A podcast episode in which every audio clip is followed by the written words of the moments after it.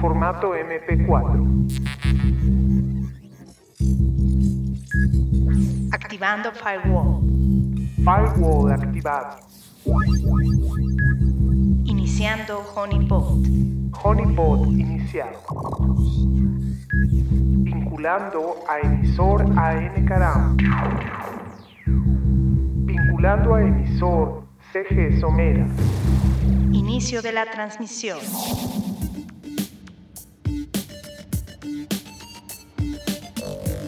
El podcast de tuxteno.com está de vuelta. Pues así es, señores. Pensé que nunca más íbamos a tener la oportunidad de decir esto es el podcast de tuxteno.com, ahora en un formato completamente nuevo, después de varios intentos fallidos. Pero bueno, pues ya estamos aquí, otra vez en vivo. Y saludo ahora enfrente de mí al buen Somerita. Somerita, ¿cómo estás? Hola, Toño, buenas noches. Pues muy bien, fíjate que, como dices, ¿no? Muchas cosas se tuvieron que alinear para que esto volviera Uf, a suceder. complicado. Eh, parecía que semana a semana algo, algo sucedía que no nos dejaba regresar, pero estamos aquí de vuelta. Incluso hoy se complicó, hoy se complicó el setup. Bueno, es un setup completamente diferente. Pero bueno, pues ya estamos aquí y parte de la noticia es que Tuxteno vuelve. Eh, comentarles que bueno, pues parte de eh, la entrega que estaremos haciendo de este podcast será de forma quincenal. Es decir, esta semana tenemos podcast de Tuxteno, platicando de noticias, pero mucho de lo que se quedó como material de la, digamos, de la, de la temporada pasada, que iba a ser, pues, combinar un poquito este eh, tema de la música, pues bueno, lo vamos a ir intercalando en la semana que no va a haber noticias, pero bueno, pues vamos a tener contenido de música, ¿no? Lo cual nos va a permitir estar eh, en línea cada ocho días. Así es. Quizás no en vivo y quizás no con material de noticias, pero cada ocho días va a haber material interesante eh, producido eh, aquí en Tuxteno. Así es, una producción de 90 decibeles. Estén muy pendientes del sitio de www.tuxteno.com. Ahí es en donde van a poder encontrar los videos. Obviamente estos videos están depositados directamente en YouTube. Suscríbanse al canal de YouTube, en YouTube Diagonal Tuxteno. Y bueno, pues mencionar que no nada más va a estar en video, sino también va a estar en audio. Así que bueno, pues los que estaban suscritos al feed del podcast de Tuxteno, ahí mismo lo van a poder encontrar. Y estaremos utilizando la plataforma de iBox para poder subir únicamente lo que es el audio, ¿no? Y ya saben, gente, platíquenlo con la demás gente, que se suscriban al canal para que esto siga creciendo y nos den muchas ganas de estar aquí con ustedes cada 15 días. Así que bueno, si no tienen la app de iBox, descárguenla para su celular, para que bueno, pues tengan podcast para llevar. Y, y bueno, pues compartan la noticia, señores, el podcast de tuxteno.com está de vuelta. Facebook entra al mundo de la TV. Somerita, ¿cómo ves? Pues Facebook dice yo también, parece que es la tendencia y todas las productoras de TV y TV abierta a sufrir, ¿no? Fíjate que eh, lo que están buscando es, no sé si aliarse o no sé si ser competencia directamente de lo que son contenidos directos, rápidos eh, y a la carta, como lo es eh, Netflix, como lo es ya eh, Amazon. Entonces, eh, como bien dices, van a producir eh, ellos también contenido. Eh, esperan con eso, eh, pues no sé si es una estrategia para ganarle clientes o, o no sé, a esta red social que es Snapchat. Pues bueno, esa fue como que la primera apuesta, sin embargo, bueno, sabemos que por ahí no se dejó comprar Exacto. por la gente de Facebook. Y por el otro lado, pues bueno, también vemos el gran boom y el gran éxito que ha tenido Netflix con la producción de contenidos propios. Que sin duda alguna, desde el inicio de, Netflix, pues bueno, sabíamos que ahí el catálogo como que no era tan exquisito. Y algo que ha venido a reforzar la parte de Netflix, pues bueno, son los contenidos producidos por ellos mismos. Así que, pues bueno, eh, la gente de Mark Zuckerberg dice, es por aquí el camino. Y bueno, pues todo apunta a que el video se consolide en Internet, ¿no? Ahora, ahora, Toño, fíjate que aquí lo interesante es, Facebook gana dinero con publicidad. sí. O sea, la realidad es de que el, el dinero de, de Facebook cae por publicidad.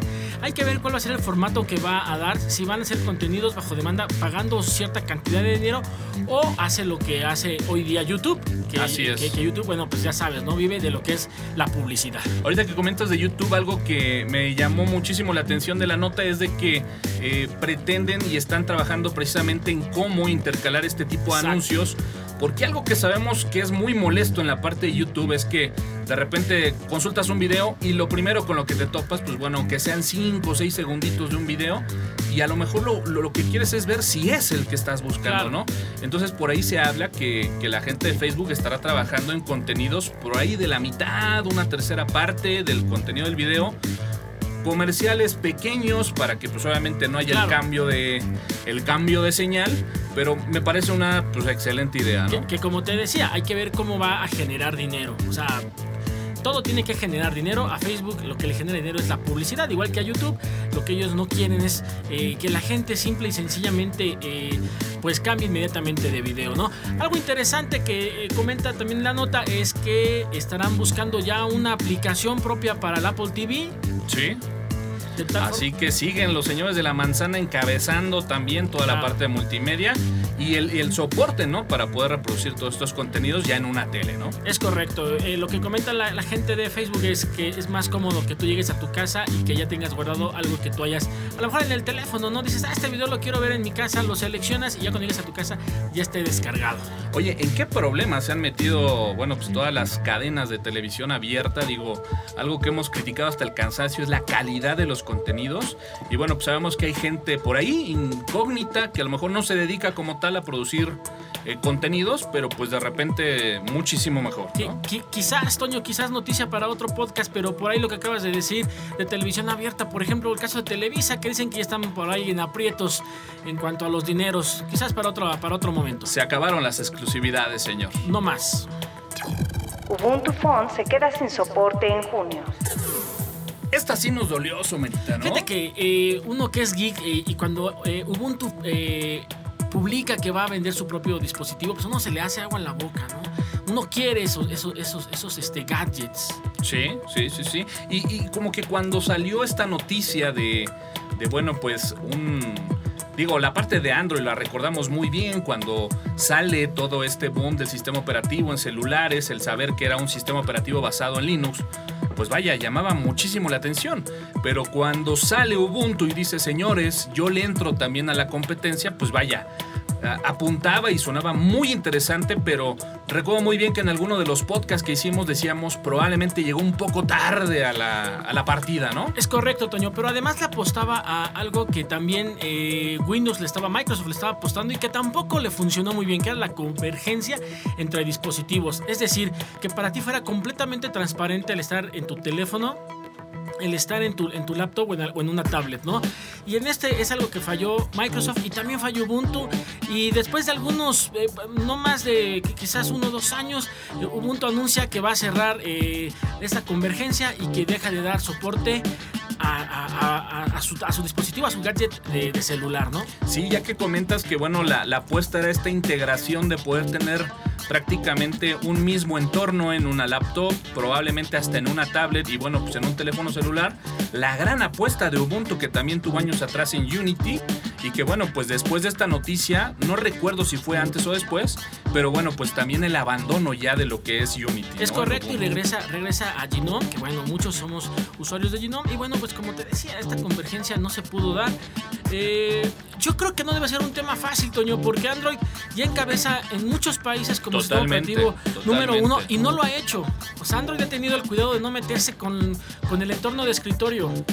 Sí. Y, y- y- y Google eh, con, con Pixel no lo ha logrado al 100%. Tiene máquinas eh, y, y- y tiene este, laptops con, con, con Chrome OS, pero no se ha expandido más allá de uno que otro dispositivo. Entonces no creo que sea fácil. Sí, pareciera que es un momento de guardar un poquito las distancias en cuanto a lo que va a pasar o está pasando en el mundo de la telefonía móvil.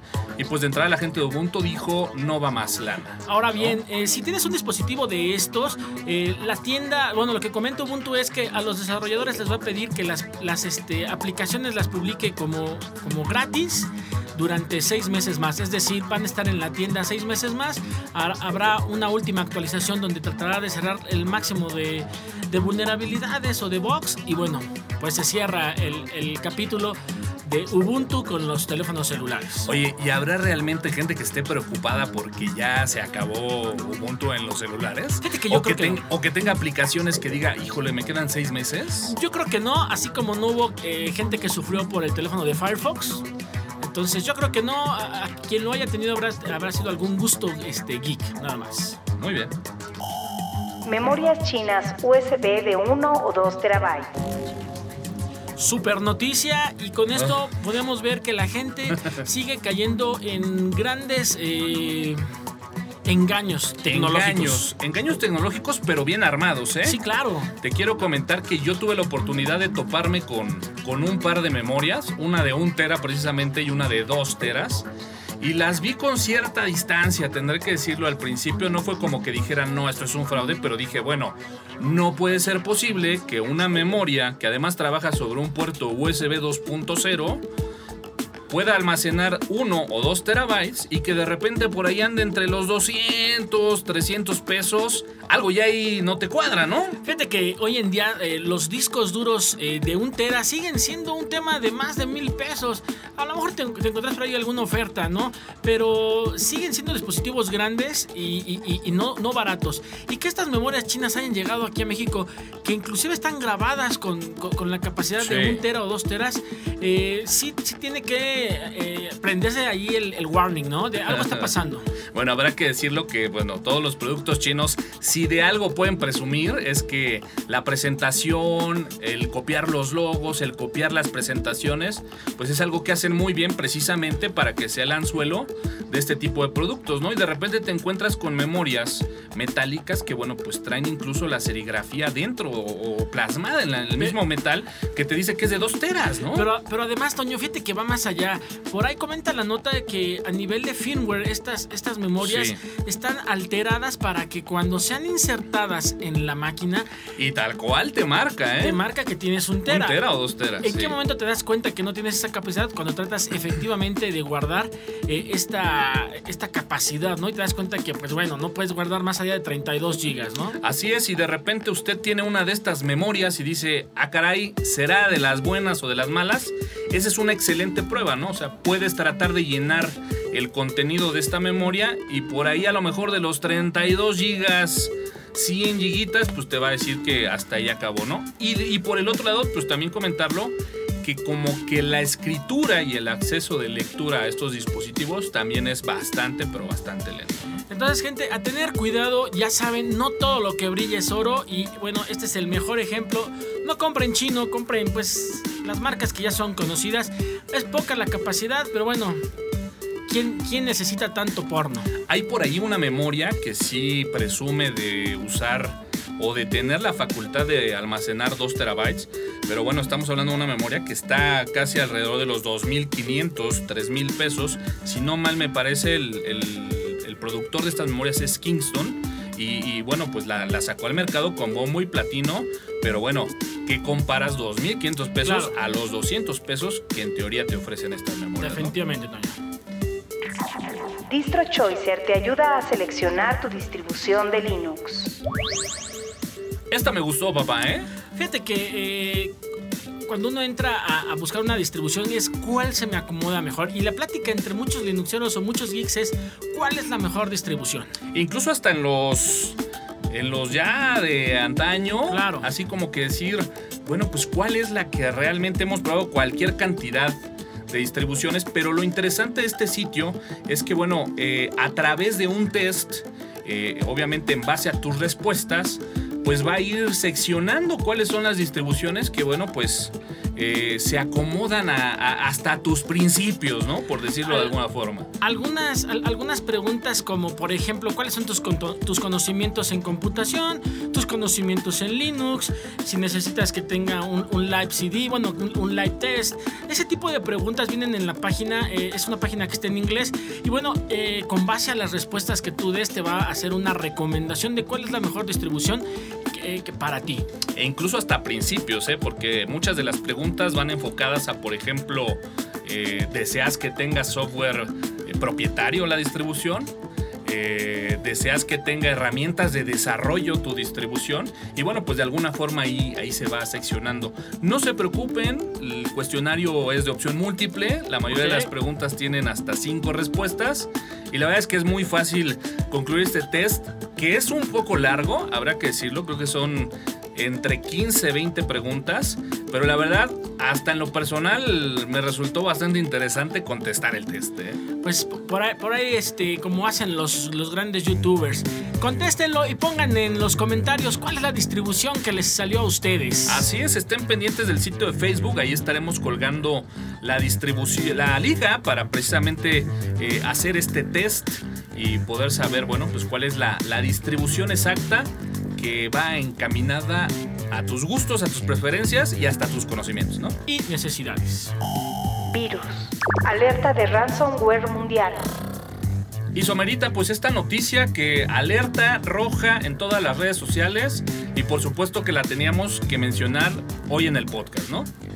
Este, digamos, ¿qué podríamos decirle? Pues virus lo están presentando en las redes sociales como, como un virus que bueno, pues de alguna forma sabemos y, ha habido ya una gran cantidad de este tipo de virus que realmente lo que hacen es propagar una encripción masiva de todos tus archivos con la supuesta promesa que tras el pago de cierto número de bitcoins, pues te regresarán la llave para poder desencriptar todos tus archivos.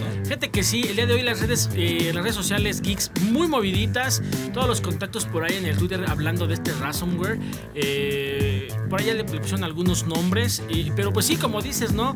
Eh, principalmente cuando te calla una empresa, digo... Se eh, hace masivo. hay, hay- hay que prender los focos en, en los administradores o en los encargados de, de IT, ¿no? Hay que tener cuidado, lo que la gente puede ver, lo que la gente no puede ver. Y sí, efectivamente, se manejan muchas, muchas este, teorías, eh, muchas conspiraciones, que si es de Estados Unidos, que si es ruso, que si vio, que si viene. Eh, fíjate que es bien complicado, Toño. No hace que darse una vuelta por, por, esas páginas raras que hay en internet donde te ofrecen el servicio de que tú puedes encriptar, bueno, te ofrecen el- el virus para que tú lo puedas distribuir y ellos este, te ofrecen que ellos se quedan con un porcentaje del rescate. Sí, sí, y, bueno, pues también tienden a ser muchas veces un fraude, ¿no? Eh, la mayoría de todos estos eh, virus, por llamarlo de alguna forma, pues bueno, manejan un nivel de encripción bastante alto, que bueno, pues prácticamente si recordamos por ahí las épocas noventeras de este eh, tan famoso disco El Fobaproa, donde la UNAM a través de un clúster eh, lo desencriptó, porque habría que decirlo que sí se logró, si no mal recuerdo, este, pero tomó pues una gran cantidad de tiempo, ¿no? ¿Correcto? Entonces, eh, vaya, ¿qué puede hacer la gente aquí? Es un poquito de cultura porque mucho de la propagación de este virus va muy encaminado al correo electrónico, ¿no? Eh, te llega prácticamente un documento de Word como un archivo adjunto.